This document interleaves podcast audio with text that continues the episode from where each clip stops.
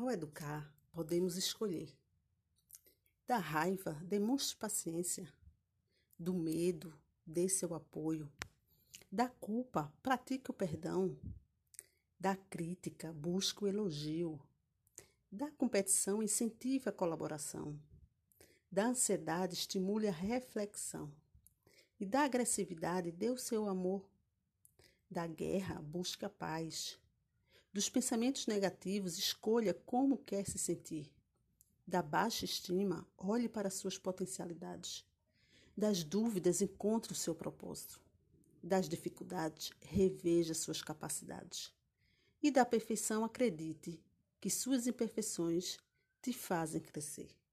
Lembre-se, você é capaz de fazer escolhas conscientes e, a partir delas, certamente se sentirá mais confiante nessa grande arte de ser e de educar.